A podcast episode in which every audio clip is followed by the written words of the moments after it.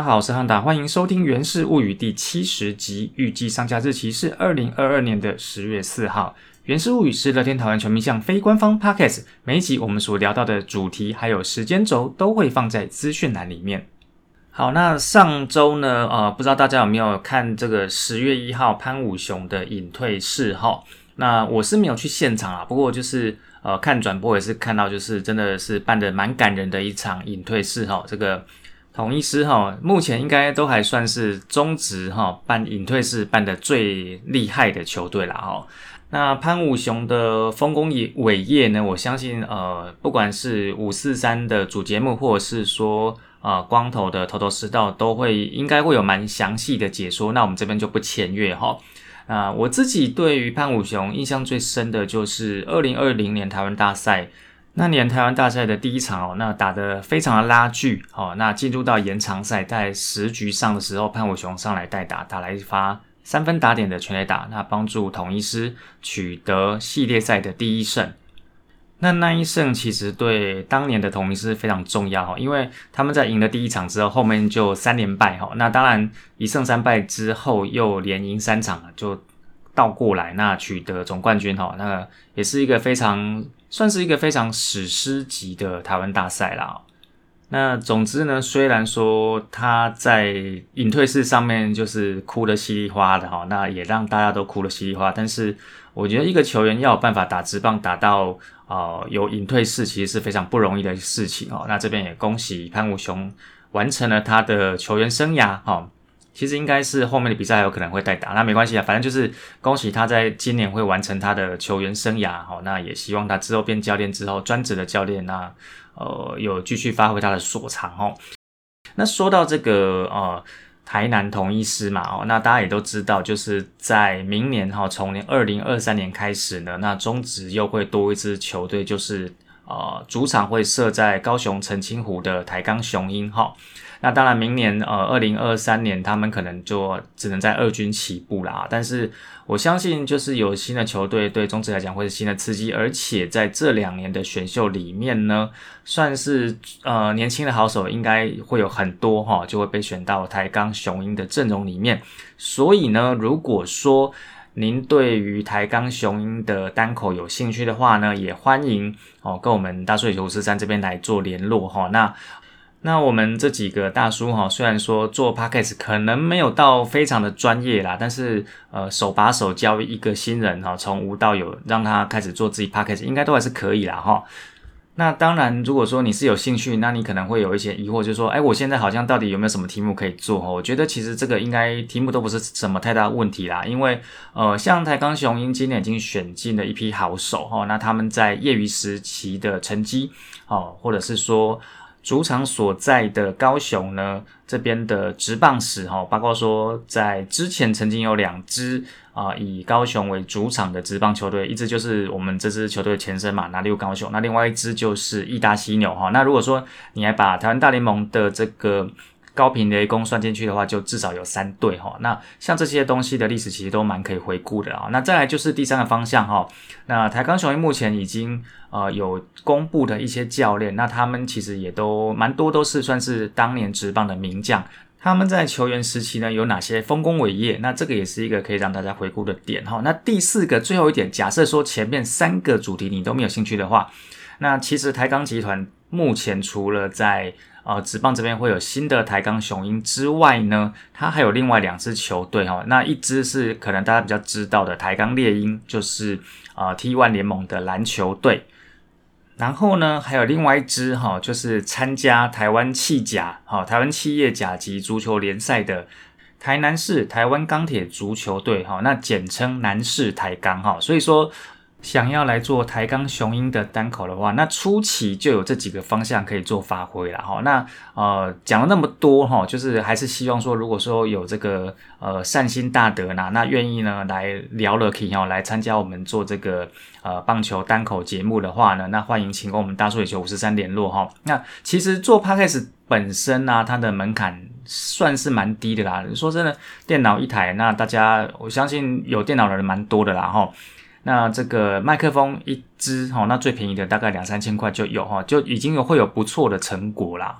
然后软体呢，其实有蛮多的免费的软体可以使用哈。那那甚至呢，像这些呃比赛记录、球员资料哈，这个其实要取得也都是算是都有取得的管道了哈。那我觉得做单口或做甚至说做 podcast，我觉得最大的门槛就是你有没有办法持续持之以恒的一直做下去哈。那我相信这个门槛，如果说你有办法哦，就是呃，在你的这个日常规划当中呢，那规划出一块时间哦，然后来做日常呃规律更新的 p a c k a g e 的话，基本上应该都没有什么太大的问题哈。所以还是最后一句，有兴趣那赶快来报名参与哟。然后呢，接下来就是啦啦队物语的部分。那大家都知道，本周的呃礼拜天跟礼拜一哈，也就是十月九号跟十月十号是我们的。啊，辣库田趴哈，就是拉拉队趴啦。哦。那呃，目前已经公布了一些资讯哦。那当然，我们上一集已经呃讲了一些，像什么香香区啦、女孩卡啦这些东西哈。然后另外有其他的活动哦，就是包括说像这两天的中场呢，都会有别队的啦啦队来踢馆哈。那其中呢，十月九号呢是 T One 桃园云豹的电报女哈。那十月十号呢，就是来自于台中彰化的啊 p a s l e y 的 Formosa Sexy 哈，那呃这两支在不同联盟的职能啦啦队，在这两天呢都会来桃园棒球场踢馆哈，所以说难得有这种呃不同队啦啦队的 PK 赛哦，那请大家把握机会。那我想这个 Formosa Sexy 大家应该都相对比较熟啦哈，因为除了他们的队长就是子子之外呢。那梦想家的应援团团长，也就是我们家呃乐天台湾的应援团团长，也就是壮壮哈，就是他算是两边都是应援团的团长哈。那这个是大家应该都相对熟悉。那另外呃电报女的部分，可能大家不是那么熟悉，但是也是借由这个机会可以多认识，我觉得都是好事哈。那其他部分就是都商品了哈，包括说我们前面讲过的那些套票啦、徽章啦、哈卡片啦，好，那有出徽章有关的外套、联名联名的手表，其实之前就已经有出了哈。那上周还有一个多一个这个人形立牌啊，那人形立牌说等身高一百六十公分，我觉得这个就是有语病了哈，等身高不等于一百六十公分哈，有些人他。呃，更高，那有些人不到这个身高哈，那一个立牌三万块值不值得？那我觉得这个就看大家自己的取舍哈。那老话一句，大家呢踊跃消费，那球团才有钱发薪水给球员，那我才有比赛可以看哈。所以问了就是买哈。那就像阿强说过的，直棒呢就是梦想跟练财的殿堂。接下来呢就来进行上周的比赛回顾喽。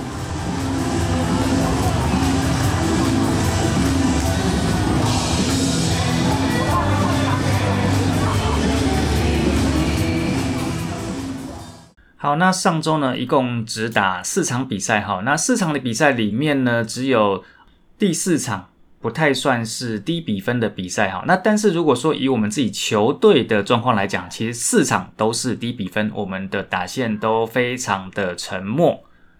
首先呢，第一场是九月二十七号在主场面对富邦悍将，那最终呢，富邦悍将是以三比二击败我们家乐天桃园哈。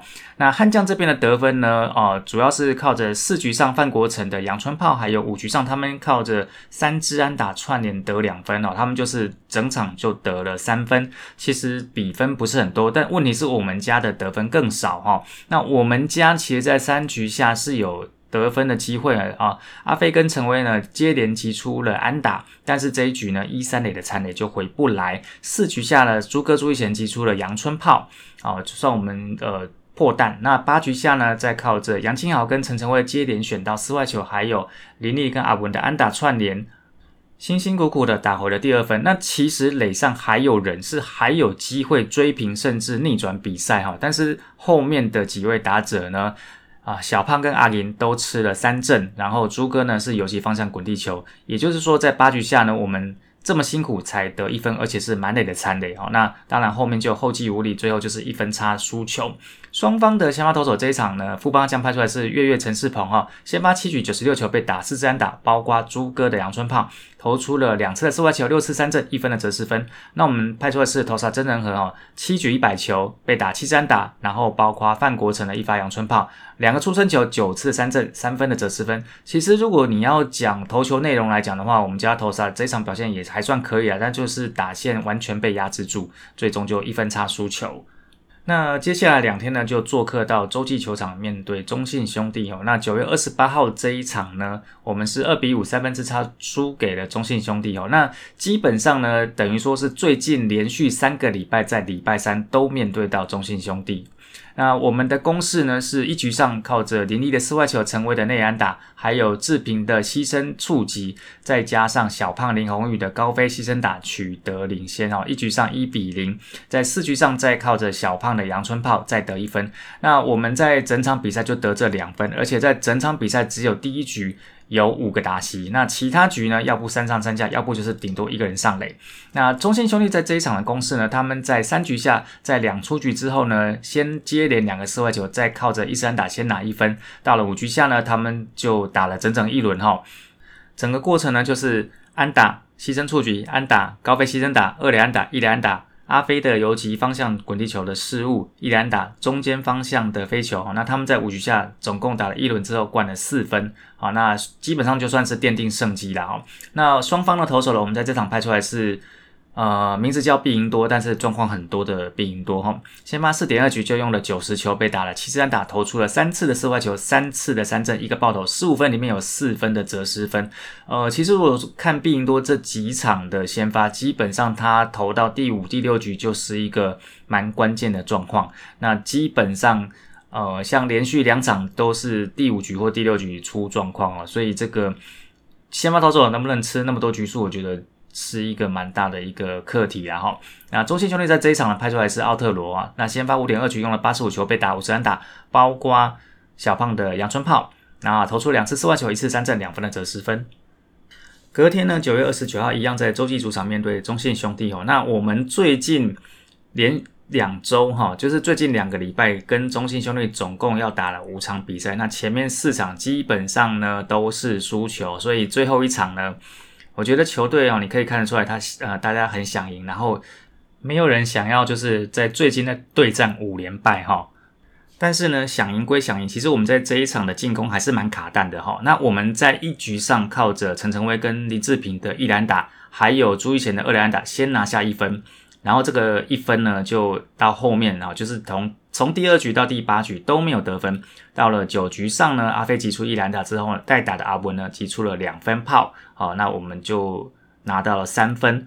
那中信兄弟那边的攻势呢，其实他整个九局的攻势，除了第五局跟第七局之外呢。其他的局数每一局都有安打，不过呢，在第一局跟第四局呢都有双杀打的出现，他们算是攻势比我们多啦，但是也是卡弹啊哈。那他们唯一得了一分是二局下陈文杰的阳春炮。那双方的先发投手呢，狂威在这场先发七局九十七球被打六十三打，包括陈文杰的一发阳春炮，投出两次四外球，四次的三振，一分的折四分。那这场比赛呢，其实看得出来就是教练团想赢，已经赢到有一点点就是能用想办法。一定要抓下来这场比赛啊！所以这一场呢，非常罕见的让豪进在八局上就上来救援，而且让他连吃两局哈。那豪进在这场比赛两局三十二球被打两次安打，投出了一次的呃触身球，然后两次的三振，那他也变成是这场比赛的胜投。那能够用这种方式用豪进是有个原因啊。第一个就是说前面几场也是输球，那他上来不太需要上来了。再来就是说，呃这场比赛投完之后呢，我们会。非常罕见的连休两天哈，所以就等于说用豪进比较没有顾忌在用啊，但是这个应该算是非常状况，就是呃这场比赛一定要抓下来，他用尽一切能用的方式哈。那中心兄弟这场派出来是呃德保拉，那保拉呢这一场呢先发六局用了九十四球，被打六三打投出七四三阵一分的折失分哈，那基本上表现也是非常优异。那因为就低比分的比赛嘛，所以就还是总是会有人胜投，会有人败投哈。但是拜托也不是他啦。那这场比赛呢，还有一个部分就是大家讨论，就是关于好球带来争议哦。那当然，呃，如果你是中信兄弟的球迷，会对于一些好球哦，一定会蛮有意见的啦哈。但是坦白说，如果你认真看这场比赛，因为现在这个洲际球场也都有电子好球带的显示在转播画面上，如果你认真看好球带这个框跟裁判实际上的判决的话。其实这场比赛，宝拉可能撑不到六局哈。所以你说这个好球带到底是偏谁？我觉得很难讲。哈，那一样的话已经讲了很多次。我觉得如果可以啊，赶快试用电子好球带，就大家比较没有争议啦。每月斗内二五四，大叔野球有意思，月月赞助二五四，台湾棒球有好事。大叔野球五四三跟五四三周会谈的赞助计划已经在泽泽木之上开跑喽。您可以在泽泽木之上选择您所喜爱的方案，不同的方案在不同期间都会有不同的赠品哦。上周的最后一场哈，十月二号这一天面对统一师哈，也是客场比赛，在台南球场哈。那理论上呢，我们在中间休了两天，应该全队的精神饱满，很有战力吧？结果更惨，一比七输球哈。那我们的攻势也不是没有，其实我们家也是前四局局局都有安打，但问题就是传不起来。然后呢，五局之后到九局上结束，唯一的一支安打就是七局上林立的阳春炮。也就是说，过了五局之后呢，整个打线就安静起来了，一点就是挣扎的能力都没有哈。讲比较重的话，就这样子了哈。那同一师那边呢，他们其实整个八局的进攻里面，只有六局下是三上三下，其他局数每局都有人上垒。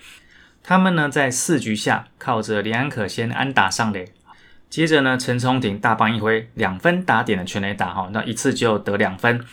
到了五局下，陈杰宪先打出了二连打，郭富林选到了四坏球保送。接着呢，罗萨二点零三分炮哈，所以四局下、五局下两支全垒打就拿了五分。然后呢，在八局下，施冠宇又击出了阳春炮。那他跑回来之后呢，陈崇宇的一兰打，还有林敬凯的四外，再加上陈杰宪的安打，他们再取得一分。那所以说七分里面有六分是全垒打打的，然后。一支两分炮，一支三分炮，一支阳春炮。双方的先发投手，我们在这场派出来是巴林爵哈，他回来，因为他之前是甲沟炎呐，那回来之后感觉状况也还不是很好哈。先发四点一局用了一百零七球被打五三打，包括陈冲廷跟罗萨的全垒打，投出了四次的四外球，一个出生球，四次的三振，一个爆头，失了五分的折失分。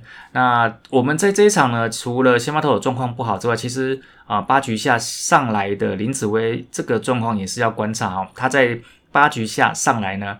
他只投了一局，就用了二十七球被打三三打，还有包括施冠宇的阳春炮，那一次的保送两分的折失分。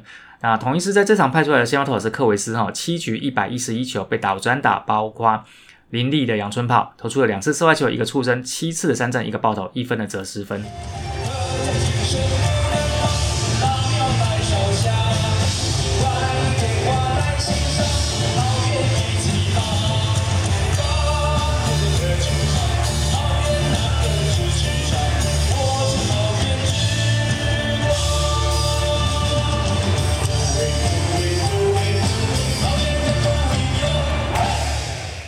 好，接下来先来报一下目前下半季的战绩哈。那目前排头的仍然是我们家乐天桃园，那已经打了四十五场，那二十七胜二和十六败，胜率六成二八。排名第二的是中信兄弟哦，二十八胜一和十八败，胜率六成零九，还有我们的胜差是零点五场。那第三名是富邦悍将哈，四十五场比赛，二十一胜二和二十二败，胜率四成八八，和我们的胜差是六场。第四名是魏全龙哈，十九胜三和二十四败，胜率四成四二，和我们胜差是八场。那第五名呢是统一师，十五胜三十败，胜率三成三三，和我们胜差是十三场。那我们在上周打完之后，和中信兄弟的胜差就。只有零点五场，非常的近哈。那呃提醒大家一下哈，因为我们就是这两个礼拜状况非常的糟了啊。那其实，在两个礼拜之前呢，我们一样是排头，我们领先第二名最多到了七场。也就是说呢，目前呢，我们距离第二名的这个差距呢，从两周前的七变成了零点五哈，就整整少了六场半的这个安全范围，算是这个排名第一。虽然还是排名第一啊，但是就是非常的岌岌可危了哈。那球队的战绩之所以在这两周打得这么辛苦，那当然就是这个打线变烂的，然后投手呃没有变更好，还是一样烂哈。那首先呢是团队打击的部分啊，那打击三维呢最近两周的相比上垒率呢从三成六二直接退步到两成五哈，直接少一成。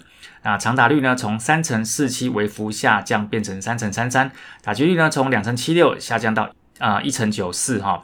那 K 率是比较大的问题，K 率从上上周的百分之九点九大幅退步到百分之二十二点七哦，基本上大家上周就是很多人拎着棒子上去，然后就又拎着棒子下来哦。那在投手的整体上来说呢，其实上周就已经很糟糕了，那这一周呢，呃，就差不多糟糕了哈。呃，WHIP 呢从一点五一，呃，算是稍微进步到一点三八哈。每九局被打出来的安打呢，从十点四稍微进步到九。但是呢，每九局被打出来全垒打呢，从零点四大幅退步到一点三二四，就等于说每一场比赛呢，要比之前被多打一发的全垒打。然后每九局所投出来的保送呢，从三点四二稍微退步到三点四四。那每九局所投出的三振呢，从五点四稍微进步到六点六二。看起来呢，好像这两周的成绩呢是有高有低，好像没有说太难看。但是我必须跟大家讲，上周的 OPS Plus 我们只有团队 OPS Plus 只有七十八点五，是五队里面的第四名。我们只赢富邦悍将的七十七点五，只赢一咪咪。那上周的 EI Plus 呢，我们是五队垫底哈，我们只有七十点二啊。像倒数第二名，也就是第四名的魏学彤都还有七十八点九哈，所以打线呢倒数第二名。那投手呢？最后一名。那这样的球队是要怎么赢球哈？那如果呢，我们来看个人成绩的话，那上周打四场，我们就以这个四支安打来当基准的话呢，有达到这个门槛只有三个人哦。第一个是陈晨威的十四支五，再来是林立的十五支四，还有就是林志平的十一支五。那如果要用长打来看的话呢？呃，只有邱丹有两支二连打，那其他呢就是陈晨威、林立、朱玉贤跟张敏勋各一支二连打。在全连打方面呢，上周四支全连打就是阿伯恩啊、朱哥、小胖还有林立各一支。至于保送的话呢，四场比赛总共只有九个保送，所以平均一场比赛拿不到三个哈，所以这样当然进攻就。呃，比较吃亏了哈。那除了阿飞跟陈威各人两次保送之外，剩下就是邱丹、朱哥、阿林跟小胖，还有林立各一次保送。那至于在投手的部分呢，四场比赛只有两位先发投手呢有投满呃过五局哈，就是狂威跟投沙真人和他们都吃了七局。那另外两位呢，毕英多跟霸凌爵呢，一位只吃了四点二局，一位只吃了四点一局哈。这个对于先发投手来讲都是不及格的状况。那牛棚里面最辛苦的是许俊阳哦，上周投了二点二局，用了三十一球，豪进两局三十二球，赖荣成两局二十三球。那其他呢？陈冠宇、林子威、黄伟成还有陈宇勋也都有上场。那像球队这两周状况这么糟哈，那其实大家都想说，我有没有必要为了？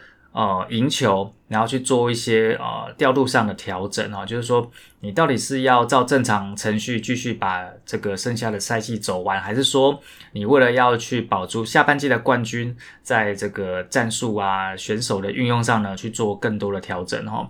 那我在这个前面之前呢，先大家讲一下，因为像这几天呢，我们的球队的御用摄影师哈 f r e d 他在他的频道里面有时候都有一些球员的侧拍上来哈，那像有一。个侧拍的影片就是，呃，有一次就是练球完之后啊，我不知道是不是练球完之后啊，反正就是我们的野手呢算是自主性的开会，然后呢有一段影片就是这个秀秀陈俊秀来跟啊其他队员讲一下，说最近球队状况不好的时候，大家的心态啊，或是他的想法怎么样，然后那其实呢，他这一 part 就有时候看着会有一点点就是。呃，比较感伤吗？还是说就是比较不舍了哈？就是说，其实呃，球队呢都会有正常的放假的时候。那因为秀秀今年状况不好，所以其实很多的休假日，他其实都还是来球场来呃去做练习啊，去做练打啦哈。那他在这个跟其他队员讲话的时候，他就讲一句话，就是说。你们还年轻呢哈，要享受你还可以打阿达利的时候哈。那因为秀秀今年的击球的状况就真的就跟前几前几年比就真的差很多了哈。那但是就是说在整个心态上啊，不管说是这个秀秀的这个部分，或者是说在另外一个影片，就是林立跟其他的队友讲话哈，他们都会大概还是呃在强调就是说。呃上场呃不管敌人是怎么样哈，就是说你自己上场之前你要先做好心理上的设定哦。那当然你可以有一些情境的模拟啊，就是说呃像这一阵子对兄弟的比赛比较多嘛，那呃中信兄弟也有可能会是我们在季后赛最主要的对手。那在上场之前你要用什么心态？就是说也不是说你一定要一定要什么心态，而是说在上场之前你要把你的心态准备好。我这一次上场我是要用什么样心态去面对对手？